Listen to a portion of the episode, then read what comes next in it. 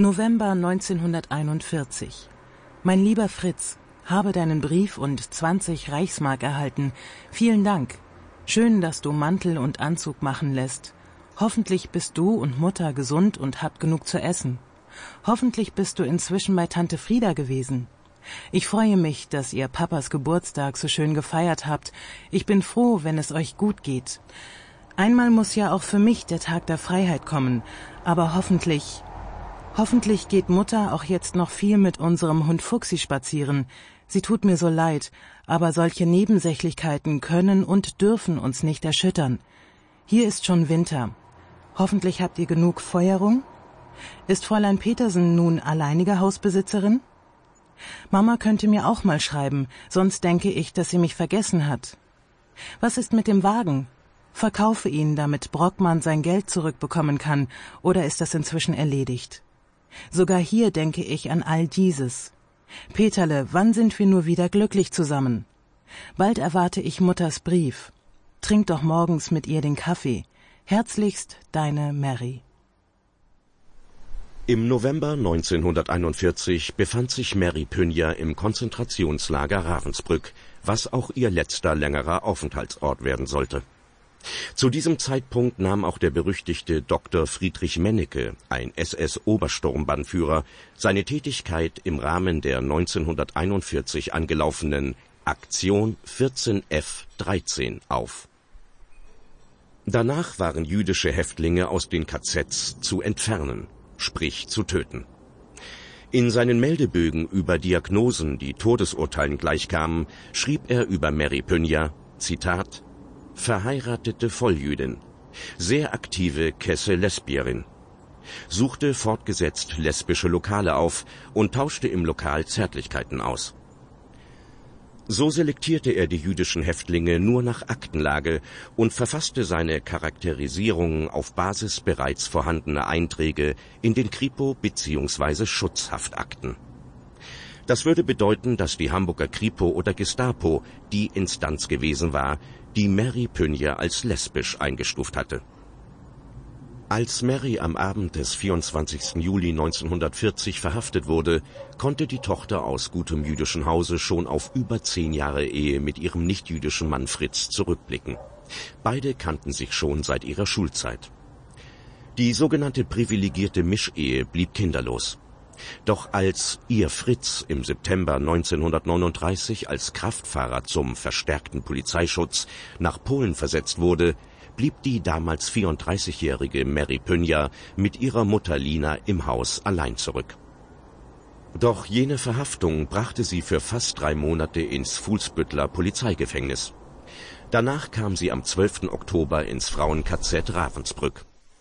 Die Zugangsliste verzeichnete als Haftgrund asozial, unter Bemerkungen wurde lesbisch eingetragen.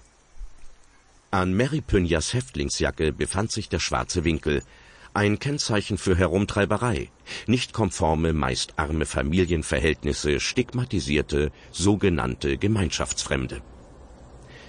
Wenn Mary Pynja auch nicht in diese Kategorie gehörte und lesbische Beziehungen nicht unter Strafe standen wie männliche Homosexualität, so war sie nicht minder geächtet.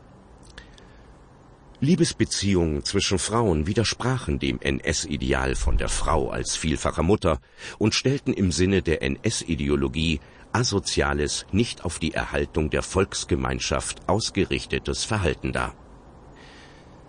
Dass lesbische Frauen unter dem Vorwand der Asozialität im Konzentrationslager eingeliefert wurden, ist durch Forschungen belegt. Innerhalb der Häftlingshierarchie waren jüdische Frauen allgemein schlechter gestellt. Sie erhielten verminderte Rationen und keine ausreichende Versorgung im Krankenrevier. Oftmals lebten sie abgesondert von Gefangenen anderer Kategorie in überbelegten Baracken unter katastrophalen Verhältnissen. Die Zwangsarbeit, die sie zu leisten hatten, war durchweg von maximaler Gewaltanwendung und körperlicher Auszehrung geprägt. Dennoch versuchte Mary stets Kontakt zu ihrer Familie und ihrem Ehemann zu halten. Gedanklich war sie stets bei ihnen. Dezember 1941. Liebste Mutter, für deinen Novemberbrief vielen Dank. Fritz Brief habe soeben erhalten. Bin froh, dass er noch an mich denkt. Habe mir schon viel Sorgen um dich gemacht, denn ich habe allerhand von Hamburgern gehört. Nun bin ich beruhigt, da ich weiß, dass du gesund zu Hause bist. Hoffentlich bleibt auch Ilse verschont, trotzdem es soll nicht das Schlimmste sein. Liebe Mutter, wünsche dir schon heute zum Geburtstag Gesundheit, Zuversicht und Ausdauer. Ich glaube, ich gehe bald den Weg, den viele Hamburger jetzt gingen. Mein einziges Hoffen ist, bald wieder bei meinem Fritz zu sein. Bin 16 Monate von zu Hause fort. Fährt Fritz nochmal wieder zu Tante Frieda? Er schreibt nicht darüber, ob überhaupt noch Hoffnung besteht. Päckchen darf ich nicht empfangen, Schick dafür im nächsten Brief eine Ansichtskarte von Lübecker Straße 1. Ansichtskarten sind gestattet. Hoffentlich bist du Weihnachten mit Fritz wieder bei seinen Eltern. Sei du, so wie mein geliebter Fritz, innigst gegrüßt. Mary. Januar 1942 Mein lieber Fritz, hoffentlich hast du und Mutter die Feiertage angenehm erlebt. Ich habe natürlich immer an zu Hause gedacht vor zwei Jahren haben wir zuletzt zusammen Silvester gefeiert und waren noch glücklich. Ob es jemals wieder so wird? Soeben wurde die Post verteilt und wieder war nichts für mich dabei. Vor einem Monat hatte ich den letzten Brief von dir. Von Mama habe Brief erhalten. Auch von Mutter höre ich nichts. Deswegen bin ich wieder sehr verzagt. Mit welchen Leuten kommst du zusammen? Hoffentlich bist du auch manchmal gemütlich mit Mutter zusammen. Trotzdem ich nun schon 17 Monate von zu Hause fort bin, denke ich täglich an dich, an Mutter, an unser schönes Heim. Hoffentlich sehen wir uns bald dort alle wieder. Aber du schreibst so selten, so dass ich wieder Zweifel habe an allem. Sei du und Mutter herzlich gegrüßt. Deine Mary. Doch zu einem erhofften Wiedersehen ist es nie gekommen. Die von Dr. Mennecke ausgewählten Frauen, wozu auch Mary gehörte, hatten keine Möglichkeit, ihrer Ermordung zu entgehen. Am 28. Mai 1942 wurde Mary Pünja in der Heil- und Pflegeanstalt Bernburg mit Gas ermordet